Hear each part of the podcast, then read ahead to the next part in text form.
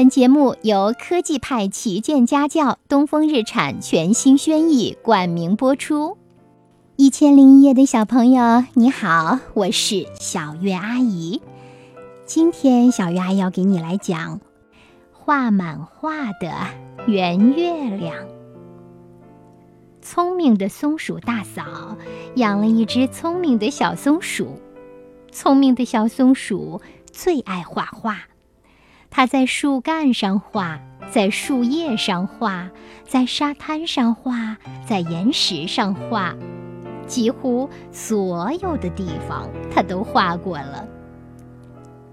这一天呀，小松鼠对着挂在树梢上的圆月亮发愣，心里想：要是能在圆月亮上画画，那该多好呀！于是。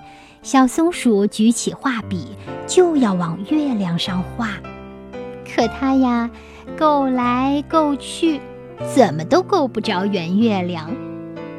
小松鼠不能在圆月亮上画画，这对它的打击可大了，它伤心地哭了起来。咦，怎么搞的？天气好好的，忽然下起了雨。住在大树底下的熊先生撑开了雨伞，他一抬头，看见小松鼠坐在树杈上，伤心的眼泪一串一串的往下掉。哦，孩子，你怎么哭了？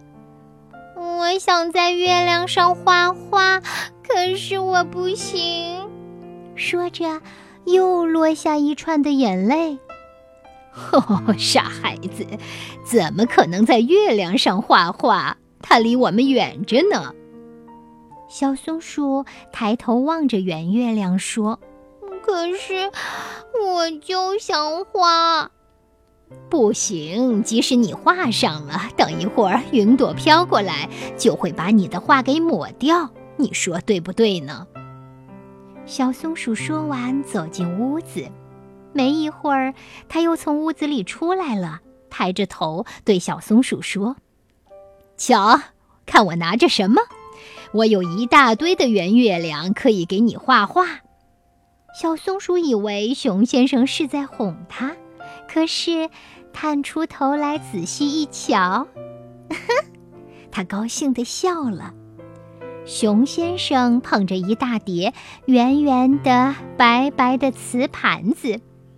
一个个都是又白润又光洁。熊先生高高的举起一个，就像树丛中挂着圆圆的月亮呢。真是让人喜欢呀！小松鼠跳到树下，开始使劲儿地画呀画，画了一大串满是画的圆月亮，上面有松鼠、蘑菇、树叶、白云、星星，还有熊先生和小松鼠自己。熊先生在旁边也没歇着，他提着一小桶的浆糊，夹着一卷纸，到东到西去张贴海报。他的海报是这样写的：“请看画在圆月亮上的画，小松鼠艺术画展，在月亮上画画真有趣，请你也来试一试。地点：大森林。这下子可了不得了，整个森林轰动了，动物伙伴们都来看小松鼠的画展。”他们想知道，小松鼠怎么可能在月亮上画画呢？当他们一起走进森林画廊时，都惊呆了。是呀，只见每棵树上都挂着画满画的圆月亮。好啦，这个故事讲完了。可爱的孩子们经常会有属于自己的奇思妙想，想着想着很美妙，可是有些事情很难办到，对不对？那小朋友就要难过啦。那他们身边的大人们呢，总是会想尽办法帮孩子们实现梦想，就像这个故事里的熊先生。亲爱的孩子们，小鱼阿姨请你想想看，你曾经提出过什么样的奇思妙想？